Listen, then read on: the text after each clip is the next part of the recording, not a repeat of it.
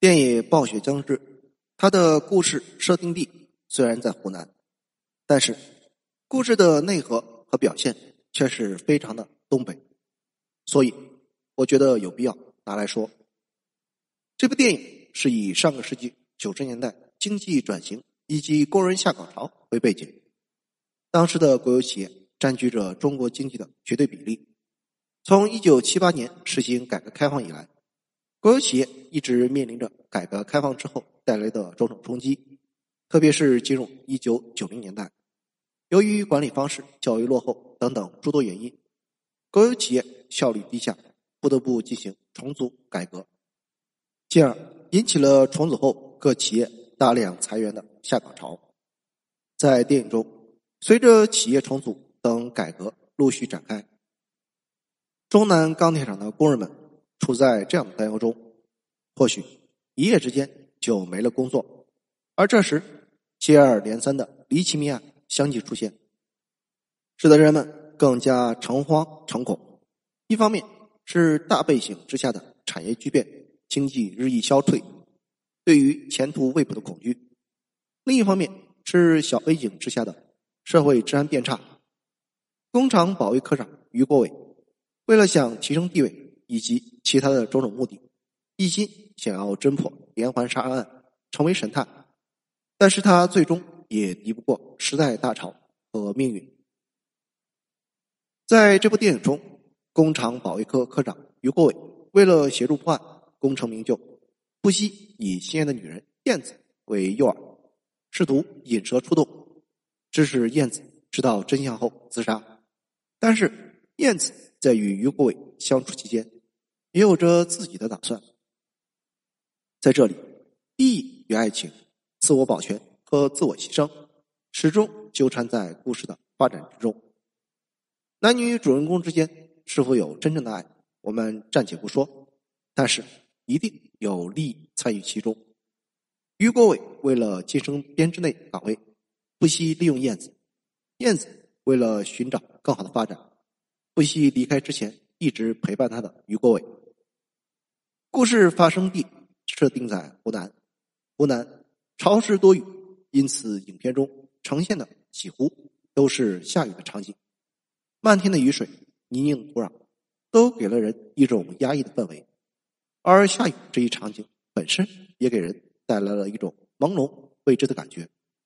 它常常预示着危险即将发生。而这也是悬疑推理故事中恶魔出现时的惯用桥段。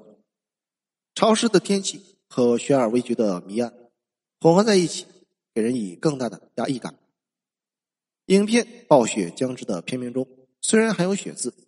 但是影片中大部分时间是以雨为背景。导演力图营造出一种雪将至未至，犹如真相将至未知的感觉。电影中有一场雪下在了于国伟了解一切真相的时候，真相。或许如同雪一样大白于天下，或者是最后被积雪所覆盖。我们可以从不同的角度去回答它。在这里有一个很重要的背景发生地，那就是工厂。从一九五零年代以来，国产的犯罪电影就一直和工厂有着某种说不清道不明的亲缘感。当时的类型片。反特电影中，一个流行的桥段就是工人在工厂之中抓获了侵入的敌特，而在《暴雪将至》这部电影之后，破败的工厂景观也日渐成为了今天国产悬疑片钟爱的背景。不过，不同于反特片中永远清晰的结果，今天工厂中的犯罪叙事却总是黑色危险地带中的一桩悬案。九十年代的下岗潮带来了三线工业城市生活的巨变，单位之下原本充满秩序的生活瞬间土崩瓦解。所以，电影中所营造出来的工厂迷宫里的黑色危险，不是来自于外部，而是诞生于正在解体的工厂生活本身。似乎在所有表现国有老工厂改制的电影中，都要出现一个炸烟囱。炸厂房的套路。二零零八年，贾樟柯导演的电影《二十次成绩中，在成都炸了一次厂房。二零一一年，张猛导演的《钢的琴》在东北炸了一次烟囱。董越导演的这部《暴雪将至》，在影片结尾处，二零零八年的湖南，出狱后的前保卫科干事于国伟和一群老工人无言遥望远处的烟囱，轰然倒下，化为一片白烟。不过，在《钢的琴》中，炸烟囱的时刻，正是一度失落的工人阶级主体性重新生成的时刻。老工人联名写信，希望将烟囱保存下来。退休工程师关于保卫烟囱的创意发布会，引来了大量的老职工。炸烟囱，让他们为了保卫自己的历史和记忆，自发聚集在一起。烟囱延伸出退休工程师关于烟囱的长篇抒情。年代初，陈桂林如何在两个烟囱上叠加创意，使之变成两块金条的奇形狂想，更召唤出。关于社会主义国有工厂的集体情感。然而，在《暴雪将至》中，由于影片将故事的叙述者设定为一个在他人看来这个姓于的疯了的杀人犯，关于过去的记忆呈现出混乱和破碎的状态。当出狱后的于国伟回到记忆中自己曾经获得一九九七年劳动模范的荣耀之地——工厂大礼堂时，看门的老太爷却告诉他：“保卫科效益不好，从来没有人得过劳动模范。而在一九九七年，大家都忙着各寻出路，更是根本没心思凭什么劳模。叙事者记忆的不可靠性在这里被暴露出来。接下来，当失魂落魄的于国伟遥望烟囱被炸毁之时，这烟囱也就成了彻底的。”无用的道王，观众甚至要问：这些围观炸烟囱的人是哪里来的？烟囱炸了就炸，人们也许停留驻足，为之感到伤感，却不会因为共同的记忆而引发任何重建工人阶级主体性的可能，因为或许根本不存在任何足以让老工人们团结起来的集体记忆，记忆早已在风中飘散。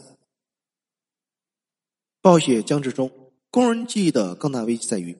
改制和下岗不是作为一种外在的力量突然降临到原本充满着集体主义氛围的国有大厂之中。相反，在改制和下岗来临之前，厂里早已分崩离析，早就人心散了，队伍不好带。保卫科的不少成员和小偷勾搭成奸，工人们想的是看热闹，去灯光球场跳舞。花二十块钱可以随便摸，甚至于就连于国伟本人作为劳动模范代表讲话时，他前半段说的是感谢厂领导和工友，要为我厂保卫工作做出更大贡献，而后半段则突然转变成如何通过奋斗来活出自己的精彩，这就是典型的个人奋斗话语，集体主义精神已经几乎不再存在，而他对保卫。和破案工作如此上心的原因，也不过是为了保住饭碗，最好还能上调到公安局，成为一名事业编的警察。于国伟本身并不属于工人阶级，他更接近于契诃夫笔下被体制和命运所捉弄的小公务员，不，甚至于他更惨，是想当公务员而不得的那种编外的余神探。因为暴雪将至。原本的题目就是编外往事。谢谢收听，欢迎评论、点赞和转发。